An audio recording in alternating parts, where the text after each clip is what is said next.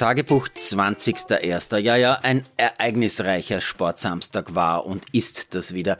Den Sieg und die Siegerpose von Sarrazin in Kids hat eh jeder mitbekommen. Das Faszinierendste für mich war ja, dass Odermatt im Ziel wirklich geglaubt hat, eine mehr oder weniger perfekte Fahrt gemacht zu haben. Seine Emotionen waren toll und wirklich echt. Aber dann kommt der Franzose, der sein 14.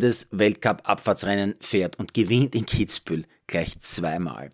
Für die vielen tausenden Fans in Jasna in der Slowakei war es ein echter Schock, als ihr Liebling Petra Vlhova im Heimrennen nach nur zehn Toren am Innenski ausrutscht. Brutal, wie plötzlich Stille bei einer Skiparty klingt. Sieht ja zuerst auch wirklich harmlos aus, aber dann beißt der Ski und sie knallt brutal auch mit dem Kopf auf die eisige Piste und kracht ins Netz. Mich wundert ja, dass nicht von einer Kopfverletzung die Rede war. Äh, hat echt nicht schön ausgeschaut, aber ein Kreuzbandriss ist natürlich auch Minimum ein halbes Jahr Pause. Faszinierend, dass bei einem Hundertstelsport plötzlich Sekundenabstände auftauchen.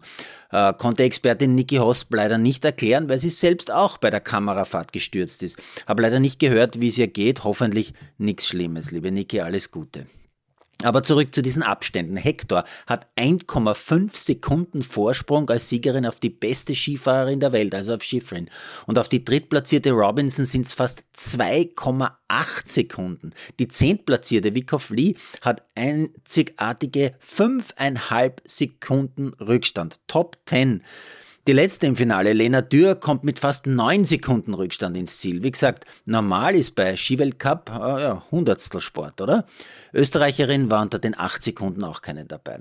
Für mich faszinierend heute Frau Esther Ledetzka. Ja, das ist die, die schon Alpine und Border-Medaillen gewonnen hat. Äh, diese Saison war sie zunächst nur Alpin unterwegs. Ich habe jetzt extra noch einmal nachgeschaut. Die Ergebnisse waren jetzt nicht so berauschend. 16. Äh, bei der Abfahrt in Val d'Isère, 11. und 18. letzte Woche in Altenmarkt. Aber heute taucht die 28-jährige Pragerin doch recht überraschend, für mich zumindest, beim Border-Weltcup in Bulgarien auf und gewinnt den Parallelslalom im Finale souverän gegen die deutsche Favoritin Hofmeister. Ganz ehrlich, die Border, die Tag für Tag auf dem Brettel stehen, die müssen sich doch überlegen, wo da das Brett vor dem Kopf ist. Für mich faszinierend auch der japanische Skispringer Ren Nikaido, oder? Den kennt kaum wer. Der war noch nie im Weltcup Top 10, heimlich still und unbemerkt, aber immerhin bei der Tournee 16. in Oberstdorf, 19. in Garmisch, 12. in Innsbruck, 13. in Behofen. Und heute beim Teamspringen in Sakopane war der beste Japaner, deutlich besser, 10, 12 Meter weiter als Kobayashi. Wäre mit seinen Sprüngen in einer Einzelwertung wohl nur knapp hinter Kraft gewesen. Würde mich nicht wundern, wenn Nikaido am Sonntag aufs Stockerl fliegt und bin echt gespannt, wie der beim Skifliegen am Kulm ausschaut. Nicht unbedingt faszinierend, aber beruhigend die Tatsache, dass Österreichs vier diesen Mannschaftsbewerb mit mehr als 50 Punkten Vorsprung gewinnen. Die Skiflug-WM am Kulm kann kommen. Und faszinierend auch, dass die Nummer 1 der Tenniswelt, Iga Swiatek, die Polin, nach 18 Siegen in Folgen schon im Achtelfinale in Melbourne ausgeschieden ist. Die Siegerin des Tages, die heißt Linda Noskova.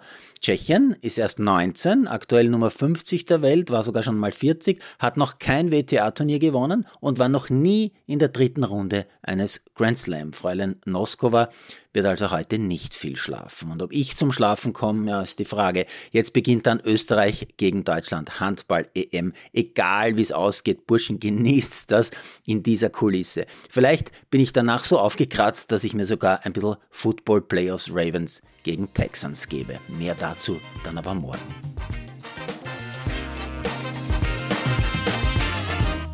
Produziert von Malderino Chiesens.